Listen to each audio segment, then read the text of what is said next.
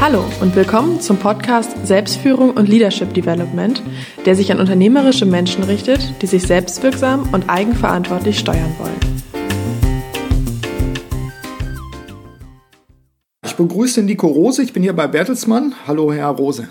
Guten Morgen. Das ist schön, dass ich bei Ihnen zu Gast sein darf. Und wir hatten ebenso in der, im Vorgespräch darüber gesprochen, dass ich ja gern meine Interviewgäste in ihrem natürlichen Habitat, also in ihrem Arbeitsraum, äh, besuche. Aber das ist gar nicht so richtig Ihr einziger Habitat. Ja gut, das ist jetzt hier mein Büro in meinem Hauptjob. Ich bin äh, Angestellter im mhm. Stab des Personalvorstands bei mhm. Bertelsmann, bin jetzt hier seit sechs Jahren, kümmere mich vorrangig um das Thema Employer Branding und äh, Recruiting-Programme. Das heißt, wir versuchen hier Menschen zu erklären, dass es schön ist, bei uns zu arbeiten, was auch ist. Und stellen dann eben gerade für den Bereich Berufseinsteiger heute Bachelor, Master, mhm. MBAs verschiedene Programme bereit. Und das nicht nur für Deutschland, sondern ist tatsächlich eine, eine weltweite Verantwortung. Das ist das, was ich so tagsüber mache. Mhm, genau, aber wir haben ja uns im Vorfeld abgestimmt und haben gesagt, naja, das ist zwar auch interessant, aber uns interessiert natürlich der Gesamtmensch, Nico Rose auch, der ja auch noch ganz andere Tätigkeiten hat und der auch ja eigentlich einen, einen ganzen Fächer von, von äh, Aktivitäten hat. Was sollten die Hörerinnen und Hörer zu Anfang unseres Gesprächs noch von Ihnen wissen? Ich schreibe sehr gerne und sehr viel. Das heißt, ich habe im Augenblick zwei eigene Blogs, die ich betreibe. Da gibt es einmal einen Blog namens Mapalicious. Das ist ein englischer Blog, der beschäftigt sich mit positiver Psychologie. Sprechen wir noch drüber? Ja, und dann gibt es einen anderen, das ist für mich, glaube ich, eher so ein etwas kurzzeitiges Projekt, äh, wo ich über meine Erfahrungen als junger Vater spreche. Der heißt äh, Unter der Liebe. Der Name kommt von meinem Sohn. Packen wir beides in die Show Notes auch zu dieser Episode, sodass die Hörerinnen und Hörer das einfach anklicken können. Ja, genau. Und dann gibt es noch so ein paar andere Outlets, wo ich regelmäßig zu Wort kommen darf. Also jetzt seit neuesten, seit diesem Frühjahr, mache ich so einmal im Monat was auf Zeit Online, meistens zu Karrierethemen. Seit 2013 bin ich Gastblogger bei Lead Digital. Das ist so ein Nebenprodukt von Werben und Verkaufen. Da geht es auch um arbeitsbezogene Karrierethemen, ein bisschen positive Psychologie, ein bisschen Führung. Und ich, ich schreibe eigentlich überall da, wo ich schreiben darf. Wir packen die Sachen in die Shownotes, sodass das leicht auch zu finden ist. Ich bin seinerzeit auf Sie aufmerksam geworden, weil Sie eben genau in diesen verschiedenen sozialen Kanälen auch posten sind, glaube ich, auch äh, heftig am Twittern und auch da am, am Nachrichtenschießen, hätte ich fast gesagt. Ja. Thema, was, was bei uns in diesem Podcast natürlich eine besondere Rolle auch spielt, jetzt so in den vergangenen Episoden auch immer wieder hochkam, war das Thema digitale Überlastung. Stichwort, Sie twittern viel, Sie bloggen viel. Sind Sie eigentlich Teil der Lösung oder Teil des Problems? Ich bin erstmal in dem Sinne ja dann Medienproduzent. Das heißt, ich bringe da Dinge nach außen und äh, wie, wie viele andere Millionen, da wahrscheinlich Milliarden Menschen auch. Von daher bin ich wahrscheinlich Teil des Problems, in dem Sinne, dass ich dazu beitragen könnte, dass sich jemand äh, überlastet fühlt. Weil gleichzeitig würde ich sagen, ich zwinge ja niemanden, meinen Kram zu lesen. Mhm. Ich hoffe ja eher, dass ich Menschen damit eine Freude bereite. Ich sage für mich immer erstmal, ich, ich schreibe einfach so gerne, das ist intrinsisch motiviert. Also ich würde das wahrscheinlich auch machen, wenn das niemand lesen würde, weil mir das auch hilft, meine eigenen Gedanken zu ordnen. Mhm. Freue mich natürlich umso mehr, wenn es dann noch Leute lesen oder vielleicht wie heute hören. Äh, fühle mich da jetzt aber nicht irgendwie schuldig oder als Teil des... Also ich, ich, ich drücke mich da einfach aus auf, mhm. auf den Kanälen, die mir gegeben werden und freue mich, wenn das Menschen hören. Ähm, ich finde das erstmal nicht problematisch, aber mhm. ich, ich trage eben zu der Masse an mhm. Informationen bei, die da draußen ist. Also das ist dann mein, ja. Schärflein. Ich äh, konter das mal sozusagen mit der eigenen Erfahrung, dass ich sie eher als einen meiner Scouts wahrnehme. Also ein Scout, der mir hilft, den Weg zu finden, bestimmte Themen zu finden, der in dem ganzen Dickicht der Informationen für mich und für andere sozusagen liest, ordnet, bewertet, eine Auswahl trifft und ich glaube, dass wir so in diesen Zeiten der, der digitalen Überforderung möglicherweise schon, dass wir solche Scouts brauchen. Auch das war ein Grund, warum ich auf sie äh, zugegangen bin, einfach gesagt habe, ich möchte sie gerne auch mal im, im Interview haben. Was ich wahrnehme ist, ich glaube, wir brauchen Menschen, die jeweils für die Themen, die für uns relevant sind, uns eine Auswahl geben. Natürlich ist es auch der klassische Redakteur bei einer Zeitung. Aber da ist sicherlich nicht mehr die Hauptsache von Informationen. Also insofern, wenn das für Sie okay ist, Sie sind auch mein Scout, um oh, durch das, das Dickicht zu kommen. Das trägt mich jetzt durch die ganze Woche. das ist gut, so muss das sein. Ich äh, hänge mal da dran, wir kommen ja noch auf so Themen wie positive Psychologie und ähnliches, mit denen Sie sich beschäftigen. Wie ist eigentlich Ihre persönliche Strategie, mit der Flut von Informationen umzugehen? Gibt es da etwas, mein Thema ist ja immer Selbstführung auch, gibt es da etwas, wo Sie sagen, ich habe mir bestimmte Sachen angewöhnt oder ich habe Rituale, vielleicht auch Rituale der digitalen Reinigung oder was immer es da geben mag? Ich hatte komischerweise noch, also was heißt komischerweise, ich hatte einfach noch nie Probleme damit. Es ist ich fange mal damit an, mein E-Mail-Postfach ist im Grunde immer leer. Also ich mhm. bin so ein, so ein Zero-Inbox-Fan und mhm. das schaffe ich auch meistens. Mich hat man in meinem allerersten Job relativ früh mal an, äh, nach London geschickt für ein Zeitmanagement-Seminar. Das ging nur vier Stunden, mhm. Wo einem beigebracht wurde, wie man am besten mit Outlook, also mit mhm. E-Mail-Programm umgeht. Und da habe ich mir so zwei, drei Dinge abgeschaut und seitdem ich das mache, habe ich zumindest da erstmal überhaupt keinen Stress mehr. Das wichtigste Tool für mich ist ein sogenannter CC-Inbox-Ordner. Mhm. Also alle Nachrichten, wo ich nur auf CC bin und nicht der ja. Adressat, die kommen erstmal in eine eigene Inbox und mhm. die lese ich erstmal gar nicht, sondern das lasse ich auch mal einen Tag oder mehrere Tage liegen, weil meistens ist CC eben tatsächlich nur zur Information. Und gerade in einem großen Unternehmen mit vier Leuten kriegt man viele CC-Mails. Und ich finde, diese, diese Inbox an sich, wenn die voll ist, das ja. erzeugt so eine Art visuellen Druck. Und den kann man sich dadurch ganz wunderbar rausnehmen. Mhm. Ansonsten habe ich einfach so einen Wiedervorlageordner. Also wenn ich weiß, muss ich irgendwann machen, aber jetzt ja. gerade nicht. Das schiebe ich auch erstmal weg und gucke dann ab und zu rein und denke, ach, jetzt könntest du dich um das kümmern, jetzt mhm. könntest du dich um das kümmern.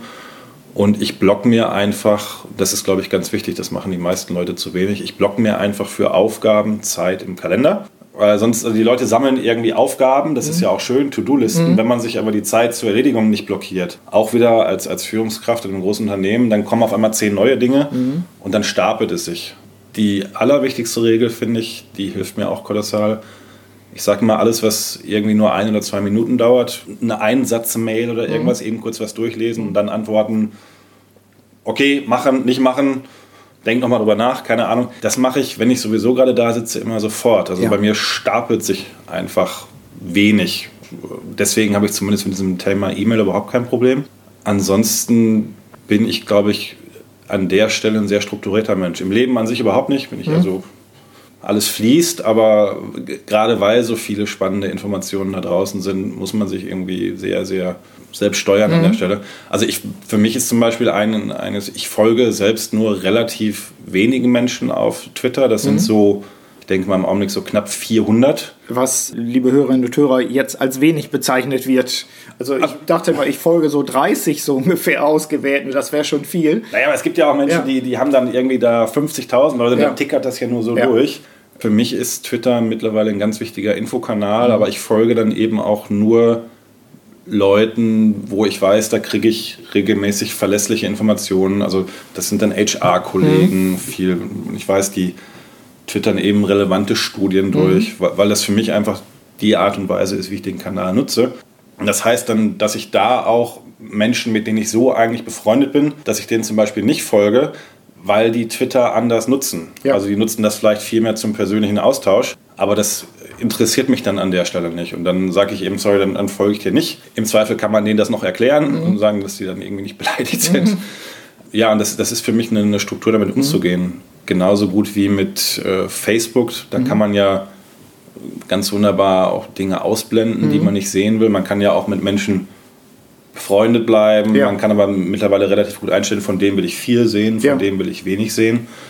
Ich glaube, die, die Möglichkeiten zur Steuerung, die muss man einfach nutzen. Und das, das würde ich ja auch von, äh, von anderen Menschen erwarten. Also ich weiß zum Beispiel, dass viele Menschen äh, von mir sagen, oh, ich sehe dich immer in meiner Timeline, weil ich einfach relativ viel poste. Ich habe Social Media als berufliche Verantwortung, mhm. das heißt, da kommt von mir viel. Dann habe ich natürlich auch ein Interesse daran, meine, meine eigenen Inhalte zu verbreiten. Ja. Und dann sagen Leute eben, auch weißt du, immer wenn ich Xing aufmache oder immer wenn ich Facebook aufmache, mhm. dann bist du dreimal drin. Und dann sage ich, oh, das freut mich, aber wenn du das nicht sehen willst, dann blende mich doch Ja. einfach aus. Das ist doch dein gutes Recht. Mhm. Ne? Und dann sagen die, nee, nee, ist okay, aber äh, die, die Möglichkeiten sind ja da. Ja, das heißt, äh, da wäre auf der einen Seite, wie gesagt, wieder Sie als Scout, der äh, für uns zum Teil den, den Weg dann schlägt und sagt, genau diese aufgenommenen Informationen von Kollegen und so weiter werden aggregiert, ausgewählt, äh, fokussiert nochmal. Das finde ich persönlich sehr spannend. Auf der anderen Seite Xing nochmal als Stichwort. Auch auf Xing sind Sie jetzt seit äh, einer kurzen Zeit, glaube ich, auch, wie heißt denn das? Insider, glaube ich. Bran Brancheninsider. Brancheninsider, genau. Also zu solchen Themen wie eben auch äh, positive Psychologie, wozu wir noch kommen, sind sie auch zu finden einfach. Das vielleicht an der Stelle. Was ich spannend finde, neben diesen Themen ist äh, Stichwort, wie gehen Sie mit der Informationsflut um? Ja, da haben wir jetzt ein paar Stichwörter gehört. Vielleicht kommen wir gleich, gleich auch nochmal drauf. Sie sind vor kurzem erneut Vater geworden. Und Ja. die spannende Frage ist nicht nur, wie viel haben Sie geschlafen heute Nacht? Das wäre dann das Intro sozusagen. Nein, wie vereinbaren Sie eigentlich diese verschiedenen Rollen, eben auch Vater zu sein, aber auch diesen, diesen anderen Themen zu folgen? Auch da ja durchaus unterschiedliche Rollen zu spielen. Ein Blogger ist eine andere Geschichte als äh, vielleicht ein Recruiter an Aufgaben hier hat, würde ich mal vermuten. Wie, wie machen Sie das? Ist das ein bewusster Prozess oder ist das auch alles fließt, was Sie vorhin gesagt haben? Ist das, setzt sich das dann fort, dass Sie sagen, ich plane da wirklich Blöcke auch in meinem Zeitplan? Manche unserer Hörerinnen und Hörer sind, ich auch, sehr dankbar für sehr handfeste, pragmatische Einschätzungen auch mal. Wie machen Sie das? Also ich fange mit der einen Frage an, wie viel habe ich heute Nacht geschlafen? Relativ viel. Äh, Bedingt durch die Tatsache, dass der ältere Sohnemann, der jetzt dreieinhalb ist, irgendwann mitten in der Nacht aufgewacht ist. Und normalerweise dürfte der dann rüberkommen zu uns. Das geht aber gerade nicht, weil meine Frau ja dann vielleicht noch stillen muss. Also bin ich rübergegangen und heute Nacht dann äh, im Sohnemann von meinem Bett weiter geschlafen mit ihm. Wie mache ich das mit den Kindern? Also die, die Tochter ist wirklich jetzt erst vor drei Wochen geboren. Von daher ist es noch schwierig zu sagen. Das ist jetzt natürlich auch eine Phase, wo man Nähe durch nichts anderes ersetzen kann. Das heißt, jetzt im Augenblick, gerade weil es jetzt auch ein bisschen Sommerferienzeit ist, erlaube ich mir einfach mal ein bisschen später ins Büro zu kommen und auch ein bisschen früher abzuhauen, äh, damit man eben morgens noch Kuschelzeit hat. Andersrum, ein kleines Kind hat so einen, so einen ungeregelten Schlafrhythmus, da ist es also fast egal, wann ich da bin, weil wenn meine Frau mir die Dame um, um elf in die Hand drücken will, dann kriege ich sie halt um elf. Ja. Und wenn sie nachts um vier die Faxendicke hat, dann kriege ich sie halt um vier. Also Ja. da ist das noch relativ einfach. Ähm, mit dem Sohnemann muss ich erstmal sagen, lieben Gruß an den Spitzer, ähm, haben mir die digitalen Medien eigentlich sehr stark geholfen, Kontakt zu halten. Also wir äh, haben eher den, den, nicht den Drang, aber das Bedürfnis, ihm, ihm den Umgang damit zu vermitteln. Das heißt, der darf tatsächlich auch schon seit er irgendwie ein oder anderthalb ist ans Handy, der darf ans Tablet. Wir haben da verschiedene äh, Kinderspiele natürlich. Wir gucken uns aber auch gerne äh, Fotos und Videos an. Er sieht sich eben Ja. auch selbst gerne auf dem Video. Und was mir wahnsinnig hilft, sind äh, tatsächlich WhatsApp und Skype. WhatsApp nutzen wir einfach, um uns über den Tag verteilt äh, Bildchen hin und her zu schicken. Häufig ist, ich bin viel beruflich unterwegs. Er steht total auf Bahnhöfe und, ähm, und, und Flughäfen. Das heißt, ich schicke ihm dann immer Videos von mir am, am Flughafen, wo ich gerade hinfliege. Und er antwortet mal, also er kann er ist dreieinhalb, er kann jetzt noch nicht schreiben, aber es gibt ja diese Emoji-Tastaturen und er antwortet dann mit, mit Emojis und so kommunizieren wir über den Tag. Und Skype habe ich eigentlich erst für mich entdeckt, als ich 2013, 14 nochmal studiert habe. Da kommt nämlich das Thema positive Psychologie her. Ich habe also zwei Semester lang nebenberuflich nochmal studiert, war dafür immer fünf Tage pro Monat in den USA, in Philadelphia. Und als ich zum ersten Mal rüber geflogen bin, war der Sohnemann gerade ein Jahr alt geworden. Und dann haben wir so ein Ritual gehabt, also immer zur Mittagszeit, sprich bei uns zu Hause Abendessen, habe ich mich irgendwo dann irgendwo hingesetzt. Meine Frau hat tatsächlich den, den Laptop so auf den Tisch gestellt, da wo normalerweise Papa sitzen würde. Und dann haben wir über Skype zusammen zu Abend gegessen. Und am Anfang hat er natürlich, da hat man gemerkt, der findet das jetzt witzig, dass da so ein Mannequin äh, auf dem Bildschirm ist und hat dann drauf rumgetatscht. Das hat aber nur drei, vier Monate gedauert. Also ich habe das Gefühl, so mit, mit 16 Monaten hat er halt kapiert, ah, das ist der Papa da auf dem Bildschirm und nicht nur ein Mannequin. Und das hat super viel verändert, weil dann äh, haben wir auf einmal angefangen, Faxen zu machen und haben uns gegenseitig nachgeäfft und piep, piep, piep, ich hab dich lieb. alles eben über Skype. Und mhm. da habe ich das äh, sehr, sehr schätzen gelernt. Also mhm. Also für mich sind diese Arten von Medien eigentlich ein, ein wichtiger Teil der Bindung. Mhm. Und deswegen äh, finde ich es auch Quatsch, in der heutigen Welt zu sagen, die Kinder dürfen erst mit 16 so, einen, so einen mhm. Teil bekommen. Will, das soll jeder selbst entscheiden. Ja. Wir haben uns eben anders entschieden und da ich beruflich viel reise und international ist es für mich eben ein ganz wichtiges Werkzeug, was ich mhm. nicht missen möchte. Die Übung geht relativ früh los dann. Gibt es auch ja. Zeiten, wo Sie, wo Sie Ihre digitalen Medien abschalten? Also sowas, was ich glaube mal Helmut Schmidt vor Unzeiten gesagt hat, am Sonntag oder so bleibt die Glotze aus oder am Samstag als äh, Vorschlag? Für ihn jetzt oder für mich?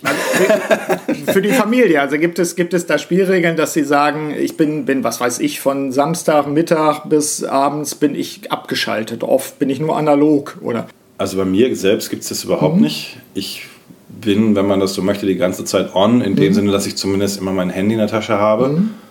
Und ich möchte das auch so. Also ich möchte im Prinzip erreichbar sein, mhm. für, nicht für alle Menschen. Ja. Ich habe heute Morgen um Viertel nach acht den ersten Vertriebsanruf bekommen. Da war ich gerade im Bad, da habe ich mhm. mich etwas geärgert, aber das ist ein anderes Thema. Im Prinzip möchte ich erreichbar sein. Ich möchte aber auch, also für mich ist das Internet ja wie ein, wie ein erweitertes Gehirn.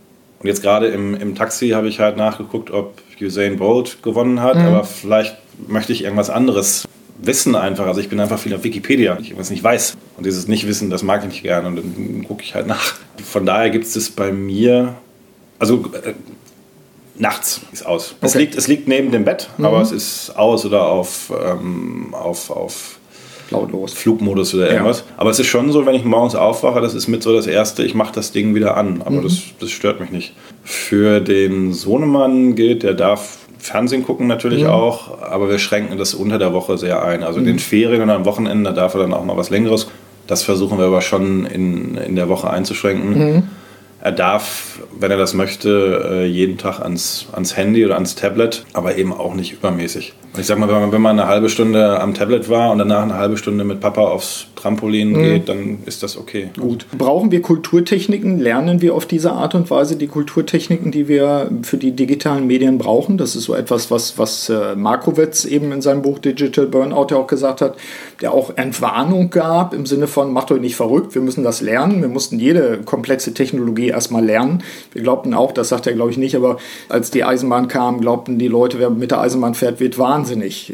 Ja, ja. Auch nicht wahnsinnig. Wegen, wegen der Geschwindigkeit. Ja, genau. Wenn gleich durchaus Wahnsinnige mit der Eisenbahn fahren. Aber das ist eine andere Geschichte, wie wir ja leider öfter jetzt mal mitkriegen. Ja. Brauchen wir Kulturtechniken? Lernen wir gerade Kulturtechniken im Sinne von Umgang damit? Also wenn ich mir gerade eine größere Organisation vorstelle, es gibt Gruppen, da legen die Leute ihre Telefone auf den Tisch und es gibt solche, die sagen, das kommt gar nicht in Frage, denn wenn wir jetzt zusammen sind, dann müssen wir die teure Zeit äh, hundertprozentig aufmerksam miteinander verbringen und geben sich dann Spielregeln beispielsweise. Gibt es das bei Ihnen auch in Ihrem Team oder gibt es das, äh, sag mal, dass Sie es raten in Ihren Netzwerken? Also bei mir ist es wieder so, ich, ich habe mein Handy, wie gesagt, immer an. Mhm. Ich habe es auch tendenziell immer auf dem Tisch.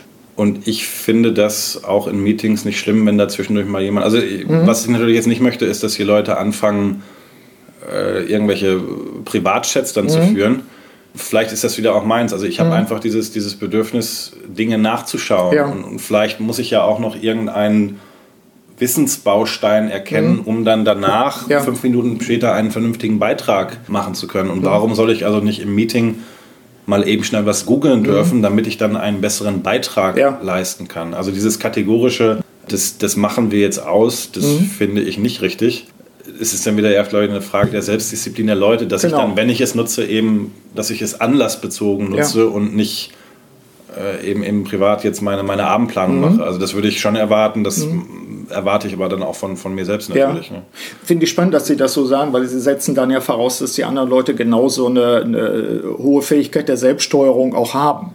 Und was ich feststelle, ist, dass ja auch das, was, was äh, Markowitz in seinen Untersuchungen festgestellt hat, dass die meisten Leute genau das eben nicht tun, sondern das Telefon ist wie so eine Art unbewusste Ablenkung. Das heißt, wir rechnen damit, dass bei irgendwem es gleich brummt und klingelt. Mhm. Deswegen ist unsere Aufmerksamkeits- und Produktivitätsschwelle sozusagen schon runtergesetzt. Also wir kommen gar nicht in den Flow, sondern wir, wir chunken uns schon runter und äh, kommen auf ein Niveau, wo wir sagen, ja, wir kommen jetzt so miteinander klar, das ist auch in Ordnung, aber unser Unterbewusstsein wartet im Prinzip auf die nächste Störung. Das fand ich, ich habe das noch nie so krass gelesen wie in diesen Untersuchungen, aber das wäre natürlich ein Punkt, dass, dass wir für uns feststellen, wir merken gar nicht, wie es uns stört. Und das meine ich auch mit Kulturtechnik, dass ich mir denke, wäre mal spannend zu sehen, man macht es einmal so, dass man den Leuten das freistellt. Und dann arbeitet man mal drei Monate und, und lässt das Telefon weg und fragt die Leute einfach mal, reflektierend, lernend, lernende Organisation. Wie habt ihr das wahrgenommen? Aber sowas gibt es jetzt, jetzt auch im Konzern nicht oder so? Ist mir nicht bekannt. Ja, ja. Also gut, wir, wir sind jetzt natürlich auch ein Medienunternehmen. Klar. Das heißt, das Thema Medien hat eine mhm. große Bedeutung, damit auch das Thema ja. soziale Medien. Und das ist naturgemäß auch eine, eine sehr schnelle mhm. Industrie. Ja? Also bei uns geht es ja in der Regel um Minuten oder maximal Tage, die nächste Meldung, die nächste Sendung. Klar Bücher ein bisschen länger, aber. Ja, Magazine. Äh, ja, also ich glaube, dieses, dieses schnelllebige und always on sein, mhm. das gehört eben zur Kultur. Zu, zu dem, was wir mhm. tun. Und es gibt andere Unternehmen. Ich habe mal, das hat mich super fasziniert, äh, einen, einen Vortrag gehört von einem Personalentwickler mhm. bei einem französischen Atomkonzern. Mhm. Ist jetzt nicht meine Welt. Mhm. Was mich so fasziniert ist, dass er sagte, wenn wir jetzt so ein Werk verkaufen, mhm dann müssen wir den Abnehmern garantieren, dass wir in 25 Jahren eine bestimmte festgesetzte Menge an bis dahin aber schon 10 oder 15 Jahre ausgebildeten Ingenieuren liefern können. Ja. Also die müssen in der Personalentwicklung müssen die sozusagen in, in, in ganzen Laufbahnen mhm.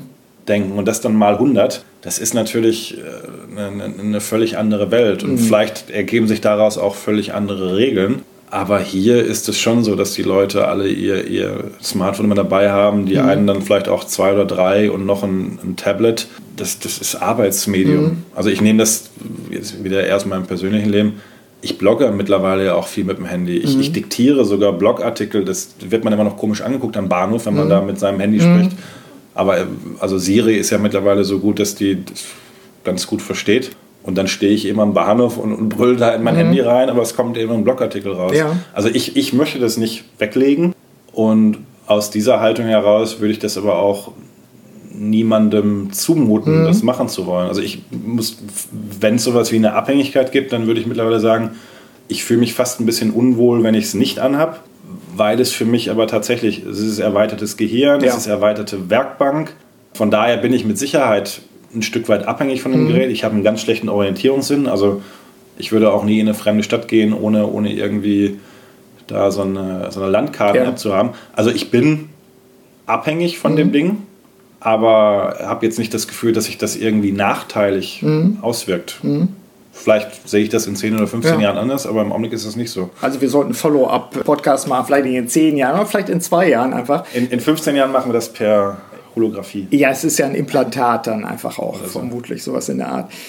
Das ist eine gute Brücke, vielleicht aber auch im Sinne von Selbstwahrnehmung, Fremdwahrnehmung. Ich bin ja auf Sie aufmerksam geworden durch Artikel über im, im Kontext von positive Psychologie. Ja.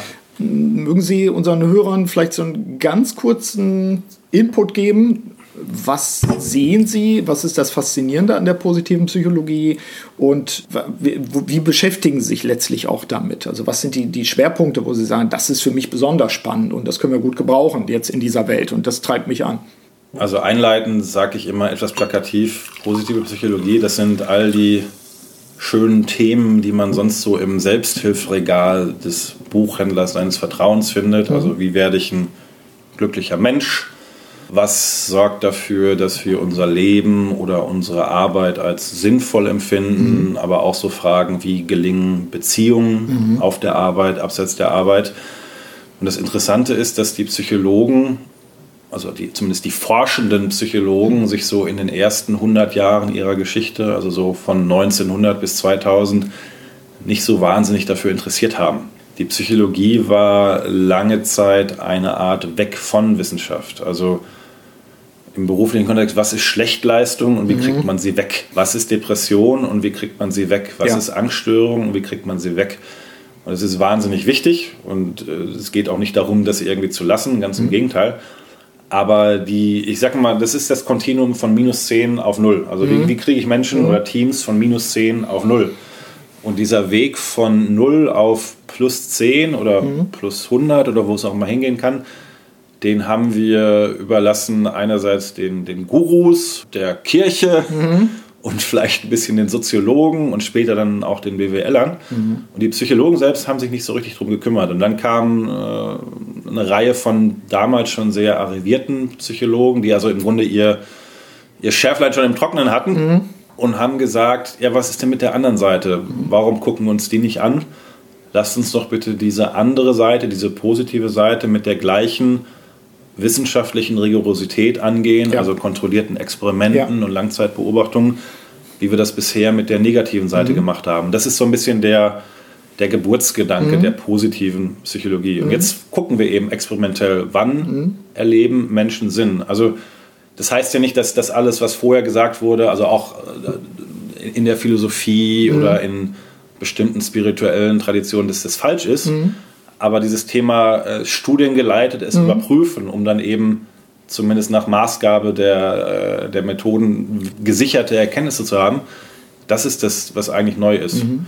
Und mich fasziniert, weil ich natürlich immer so ein bisschen aus der, aus der Wirtschaftsbilder darauf komme, mhm. weil ich eben in der Wirtschaft arbeite, mhm. natürlich die Anwendbarkeit dieser Erkenntnisse in der Wirtschaft, ja. in, der, in der Führung, äh, in der ja, Steuerung ist ein böses Wort, aber Steuerung von, mhm. von Personal, ich mag es eigentlich nicht, aber mhm. also bei Selbststeuerung. Selbststeuerung ja. ist okay. Fremdsteuerung ist immer schwierig. Also gerade das Thema Sinn. Wie mhm. kommt Sinn in die Arbeit? Unter welchen Umständen ähm, erleben wir mhm. das so?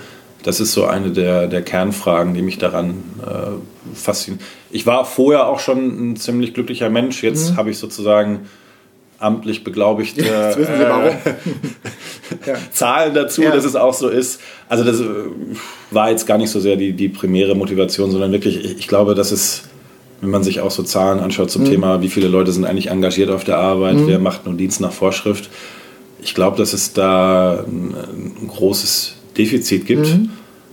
Und äh, ich mag eben, ich bin jetzt Psychologe von mhm. Haus aus, ich hatte ja vorher schon Psychologie studiert ich bin aber auch generell so geeicht, dass wenn ich eben irgendetwas mit, mit Studien zumindest mhm. mal belegen, ist auch ein böses Wort, aber andeuten ja. kann, also ja. wenn es da einfach verlässliche Ergebnisse gibt, dann ist mir das lieber als ein, ein Sinnspruch mhm. oder ein Ausspruch von, also von, von Buddha vor ja. 2000. Ich liebe Buddha.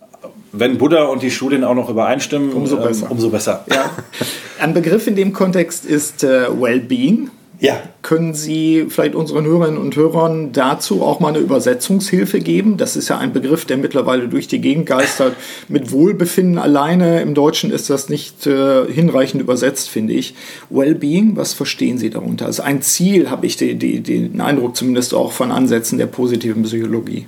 Wellbeing ist ja, so ein, so ein Kofferbegriff mhm. für viele Dinge. Ich kann ja vielleicht einfach mal mit einer Definition mhm, antworten. Also wenn man diesen schon genannten Martin Seligman als einen der Mitbegründer jetzt fragen würde, was ist für dich Wellbeing, mhm. würde er erstmal sagen, also ich spreche selbst nicht mehr von Wellbeing, sondern ich spreche von Flourishing.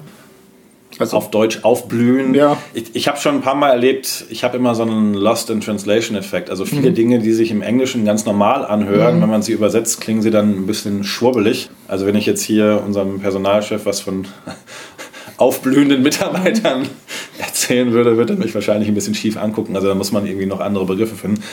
Aber der lange Rede, kurzer Sinn ist, äh, Martin Seligman würde sagen, äh, wir brauchen PERMA. PERMA ist wiederum ein Akronym. Das besteht im Englischen aus den Begriffen Positive Emotions. Mhm. Das ist also tatsächlich dieser Teil, sich glücklich zu fühlen, mhm. aber auch Liebe ist natürlich eine positive Emotion, mhm. Stolz, Bindung, Dankbarkeit. Und da äh, ist einfach der Gedanke, davon brauchen wir möglichst viel im Leben, weil die Abwesenheit davon letztlich wieder ein klassisches Diagnosekriterium zum Beispiel für Depressionen ist. Ja. Also wenn Sie Ihr Arzt fragt, waren Sie in den letzten drei Wochen glücklich und Sie mhm. sagen nee, mhm. dann macht er sich im Stillen so ein, so ein Häkchen, ja. weil das eines der Diagnosekriterien ja. ist. E steht im Englischen für Engagement. Mhm. Also der Gedanke ist, dass wir Dinge brauchen, die uns faszinieren, für mhm. die wir uns voll einbringen, sei es auf der Arbeit, sei es ab der Arbeit. Das ist auch so ein Stück weit der Tatsache geschuldet, dass äh, Mikhail Csikszentmihalyi, also der Flow. Entdecker dieses Flow, mhm. ähm, Prinzips, dass der quasi auch als einer der, der Co-Gründer ist. Und der hat zusammen mit Martin Seligman so das erste Manifest geschrieben. Und unter Engagement würde man sagen, äh, wir, wir, brauchen eben Leben, regelmäßig diese Flow-Erlebnisse. Mhm. Also wo wir uns vollkommen in einer Tätigkeit sozusagen ja. aufheben und es einfach tun. Ja, mhm. da würde ich auch sagen, da weiß man natürlich ganz gut, Handy aus ist besser, weil mhm. störungsfrei ja. hilft. Ja, zum Beispiel. Genau. Ja. Da gibt es auch einige Podcast-Episoden dazu, klar. Ja. Genau. Dann äh, in der Mitte steht der Buchstabe R, das mhm. steht für Relationships im mhm. Englischen. Also wir brauchen gelungene Beziehungen in mhm. unserem Leben und das Interessante daran ist, es gibt noch einen weiteren Mitbegründer, der leider zu früh verstorben ist, Christopher Peterson. Mhm.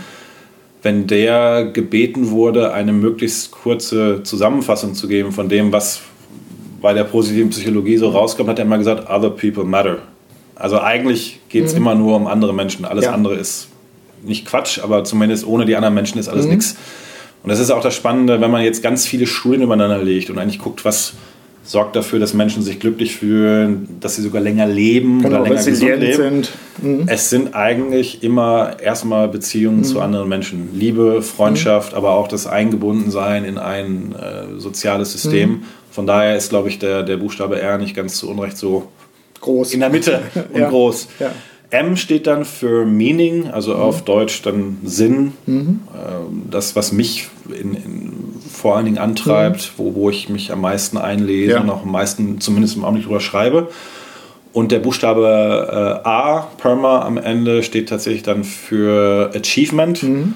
also auch Leistung. Da mhm. kommen dann so Sachen aber auch rein wie Selbstwirksamkeit, mhm. Willenskraft. Ich meine, das ist ein amerikanisches Konzept, da geht es ja. immer erstmal auch um um Wettbewerb, ja. aber ich finde das auch richtig. Also mhm.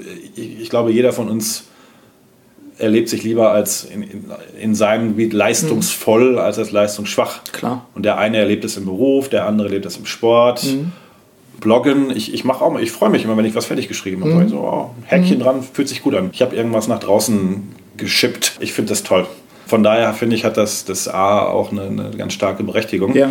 Und dann gibt es mittlerweile Menschen, das ist dann kein so schönes Akronym mehr, äh, die immer noch ein V hinten dran hängen für Vitality. Also mhm. sagt man meistens heute Perma-V, weil man nicht ganz zu Unrecht festgestellt hat, dass die Sachen in Perma, dass das alles sehr, ein bisschen sehr verkopft ist. Mhm. Man hat so das, mhm. das Thema Körperlichkeit, hatte da am Anfang keinen richtigen Platz drin. Also Sport, äh, aber von mir aus auch Sex, was mhm. mit Sicherheit auch äh, zu einem gesunden, glücklichen Leben dazugehört. Mhm. Und diesen ganzen Bereich, aber auch gesunder Schlaf, sag ich mhm. mal, das fasst man mittlerweile eben unter diesem Perma-V dann zusammen. Also das V, das, genau. Ja. Mhm. Und die Idee ist einfach, wenn man auf all diesen Kategorien möglichst viel davon in sein Leben mhm. hineinbringt, dann ist das Abfallprodukt sozusagen, mhm. dass man glücklich ist. Also es geht ja. nie um das Glücklichsein selbst, mhm. sondern es geht, das ist dann fast so ein, so ein äh, aristotelischer Gedanke. Also du bewegst dich zwischen verschiedenen Enden eines Kontinuums hin und her und wenn du dich äh, irgendwo auf einer guten Mitte bewegst, ja. dann ist tatsächlich der, der Nebeneffekt, dass man sich glücklich fühlt. Aber es ist nicht das Ziel selbst. Ja. Das ist immer ein ganz großes Missverständnis. Mhm das, mich beruhigt das auch, auch gerade ihre, ihre Schilderung und Interpretation, weil es da doch dann über Übereinstimmungen gibt zum Thema die sieben Felder der Selbstführung. Und das äh, letzte Feld zum Beispiel, das siebte Feld ist Mehrwert und das ist auch einer der Punkte, erstmal auch zu wahrzunehmen, was habe ich erreicht, Achievement beispielsweise, ja. und sich auch daran auch gegebenenfalls zu überprüfen. Also insofern danke für, für Wellbeing. Zeit schreitet voran. Vielleicht können wir mit, mit einem Punkt sozusagen das Ganze abrunden. Das mache ich gerne ja, dass ich meine Interviewpartner zum Schluss frage, welche zwei oder drei Praxistipps gibt es eigentlich noch von Ihnen, der sich ja mit dieser Thematik sehr intensiv beschäftigt, für unsere Hörerinnen und Hörer, Führungskräfte der ersten und zweiten Ebene, ganz viele davon überwiegend, mhm. aber auch Veränderungsagenten, Menschen, die in Organisationen sind und sagen, so wie kann ich auch im Sinne von Selbstführung. Also wie kann ich dafür sorgen, wenn, wenn um mich drum zuständig Veränderung ist? Ja, ich muss mich auch verändern, aber wie sorge ich dafür, dass ich auch die Prinzipien der positiven Psychologie für mich anwenden kann? Äh, vielleicht ist das schon ein bisschen sehr lebenspraktisch, aber ich kenne ja aus Ihren Beiträgen, sei es für Zeit Online oder selbst Eltern.de, manches ist ja eben sehr lebenspraktisch. Welche zwei, drei Tipps gibt es da? Also für den Bereich Führung und auch Selbstführung gibt es ein ja, Leitprinzip. Das schilder ich jetzt auch erstmal wieder aus, aus dem Englischen, weil es sich mhm. da einfach knackiger anhört. Und die nennen das, äh, den Fokus auf das WWW legen. Und das heißt in dem Fall nicht World Wide Web, sondern mhm. What Went Well. What went well. What ah, went okay. well. Mhm. Wir wissen mittlerweile recht gut, dass das Gehirn einfach aufgrund seiner Konstruktionsweise, das ist auch überlebenswichtig, äh, negative Informationen erstmal übergewichtet, mhm. ja, weil es durchaus dann Leben retten kann. Ich sage mhm. immer etwas plakativ, also Neandertaler, der, der zuerst die, die Äpfel auf dem Baum und dann erst den Säbelzahntiger hinterm Baum wahrgenommen hat, der, Wird ist, halt, fortpflanzen. der ist halt ausgestorben, ja. genau. Und das heißt, dass unser Gehirn ein berechtigtes Interesse daran hat, negative Informationen schneller wahrzunehmen, mhm. eingehender zu verarbeiten und sie natürlich dann auch stärker zum Abruf bereitzustellen. Mhm. Das sieht man daran, so ein klassisches Beispiel aus Unternehmen, so Jahresgespräche oder überhaupt mhm. Feedbackgespräche. Was jetzt passieren kann, ist, man, man führt ein Feedbackgespräch, ist ja jetzt erstmal egal, ob im Geben oder im Nehmen. Ja. Und äh, man spricht wahrscheinlich zu 97 Prozent über positive Dinge und mhm. das, was gut gelaufen ist. Und es ist eigentlich ein sehr, sehr positives Gespräch. Und dann kommt eben ein, ein Fitzelchen Kritik, mhm. was ja total okay ist. Worüber denkt man abends im Bett nach, drei mhm. Stunden, über diese drei Prozent? Ja. Das ist der, äh, letztlich vereinfacht gesagt, der Bauweise unseres Gehirns geschuldet. Da, da mhm. können wir auch erstmal nichts machen, außer damit arbeiten. Mhm.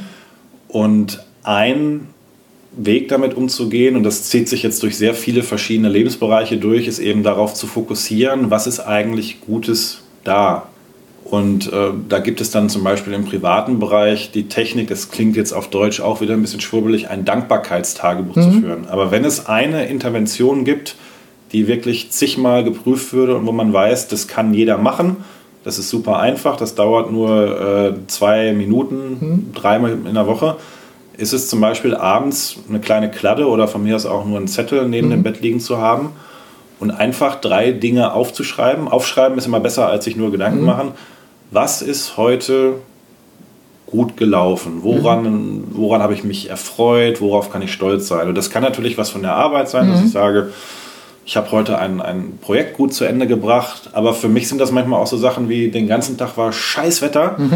Aber zwischendurch ist einmal die Sonne durchgekommen. Das, das hat mich gefreut. Dann ja. schreibe ich das auf, weil äh, das Gute im Leben, jetzt mal ganz allgemein gesprochen, das ist ja immer da. Mhm. Nur wir werden auch, wenn man jetzt sich so die Nachrichtenlage mhm. äh, anschaut und natürlich im Beruf ist auch immer alles, was schlecht ist, ist immer dringlich. Mhm. Wir werden erstmal bombardiert mit dem Negativen. Ja.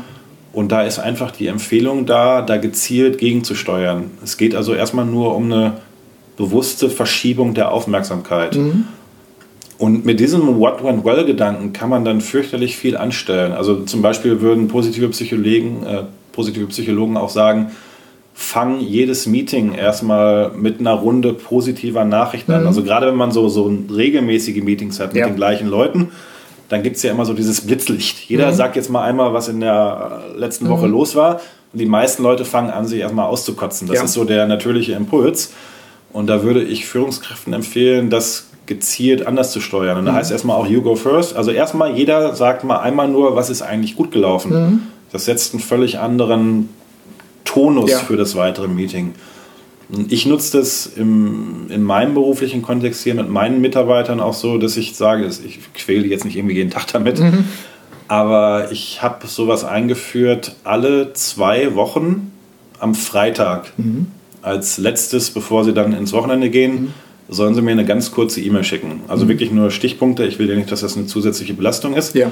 Ich frage Sie einmal generell nach, nach Ihrer Zufriedenheit. Also mhm. wie, wie waren denn die letzten zwei Wochen mhm. mit, mit mir, aber natürlich auch mit, mit allem anderen. Also einfach von 1 bis 10. Wie, mhm. wie ging es dir? Mhm. Weil ich das wichtig finde als Feedback für mich, aber natürlich auch generell für, für das Arbeitsmittel. Sonst hat man dann irgendwann das Jahresgespräch und dann kriegt man so ja. Ja, aber auch als Selbstreflexionsanhalt ja. sozusagen. Ja, und da geht es mir gar nicht so sehr darum, äh, sind die jetzt alle immer bei 10 oder mhm. bei 8, sondern gibt es da eben Ausschläge nach mhm. oben oder nach unten. Wenn ich halt merke, bei jemandem geht es jetzt mal zwei Wochen runter, dann muss mhm. ich natürlich nachfassen. Ja. Aber das ist für mich einfach ein bisschen Kalibrierung, weil ich jetzt auch, also führen, das hat mir ja keiner beigebracht. Mhm. Und ich, ich sage mal, das habe ich ja auch in dem Zeitartikel geschrieben, ich meine das auch so. Also die Leute sind jetzt meine Versuchskaninchen. Mhm. Die kriegen jetzt mich als Chef vorgesetzt. Äh, damit müssen die klarkommen. Und ja. äh, ich muss damit auch irgendwie klarkommen und da hätte ich lieber gerne spätestens, also es ist ja auch unterschiedlich. Es gibt Mitarbeiter, wenn die unzufrieden sind, die knallen dann das sofort vor den Latz, mhm. weil sie sich das trauen und das finde ich gut. Und es gibt andere, die sind sich vielleicht nicht so, so sicher und äh, bevor da irgendwas ein halbes Jahr schwelt, mhm. Äh, hätte ich lieber recht zeitnah Feedback, weil ich mache Fehler. Also mhm. geht gar nicht anders. Also das ist der eine Teil, wie mhm. zufrieden bist du allgemein. Der, der zweite Teil ist, das nenne ich, das kommt jetzt auch aus dem Englischen, Make a Wish. Das heißt einfach, wenn du, wenn du irgendwas brauchst, ja. wenn irgendwas, was dir hilft, sei es jetzt ein neuer Radiergummi oder eine Fortbildung mhm. oder wenn du von mir irgendwas anders mhm. brauchst, sag's mir und mhm. ich verspreche dir, Montag, wenn ich wieder reinkomme, versuche ich das irgendwie mhm. herzustellen. Also es ist einfach auch eine, eine, eine, eine niedrigschwellige Einladung für, für Feedback. Ja. Aber natürlich auch wirklich darüber nachzudenken, wie, wie könnte es mir denn hier noch, noch besser gehen. Also es geht ja nicht immer darum, dass alles schlecht ist, sondern wie, wie kann ich darüber nachdenken, mich selbst noch besser zu machen. Mhm. Und das ist der zweite Teil. Und der dritte Teil ist tatsächlich, dass ich eben auch wieder diese What Went Well äh, Methode benutze, indem ich sage, schreibt mir bitte drei Dinge ganz kurz nur auf, die in den letzten zwei Wochen gut gelaufen sind. Mhm. Da sagt der eine, oh, ich habe hier gerade einen Vertrag unterschrieben für einen ganz tollen neuen Mitarbeiter, da mhm. freue ich mich total, da muss man lange drum kämpfen jemand schreibt, ich habe ein Projekt zu Ende gebracht, wie auch immer. Also, aber ich finde es schön, dann mit diesen positiven Gedanken sie ins, äh, ins, ins Wochenende zu mhm. schicken. Und andersrum finde ich es aber auch nicht schlecht, wenn es jetzt tatsächlich Kritik gibt, dass sich die Mitarbeiter das zumindest mal relativ kurz von der Seele mhm. schreiben können, dass sie dann befreit ins Wochenende. Genau. Ich habe es dann im Zweifel mit dem Wochenende, aber ja. ich antworte meistens so, aha, habe ich verstanden, lass uns doch nächste Woche mal eine halbe Stunde zusammensetzen. Mhm. Dann habe ich es auch wieder aus dem Kopf raus. Mhm. Aber wir gehen sozusagen beide so ein bisschen gelöst ins Wochenende rein. Und das hat ja dann auch wieder was mit Klar. Detox zu tun. Mhm. Also Entgiftung, ja. Ja. Nico Rose im Gespräch, ganz herzlichen Dank. Ich würde hier mal eine Unterbrechung machen und mhm. bei einigen reizt es mich ganz besonders, immer ein Fortsetzungsgespräch zu machen. Ich äh, hoffe, dass wir irgendwann, vielleicht so in einem Jahr, auch nochmal nachfassen können und sagen können, na, halten Sie es äh, wieder durch, haben Sie neue Experimente auch, von denen wir wissen sollten.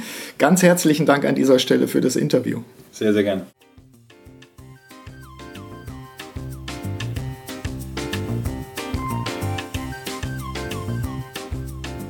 Sie hörten den Podcast Selbstführung und Leadership Development der LD 21 Academy GmbH. Das Team der Akademie und eingeladene Experten unterstützen unternehmerische Menschen, um sich selbstwirksam und eigenverantwortlich zu steuern. Aktuelle Infos finden Sie in unserem Blog unter www.ld21.de.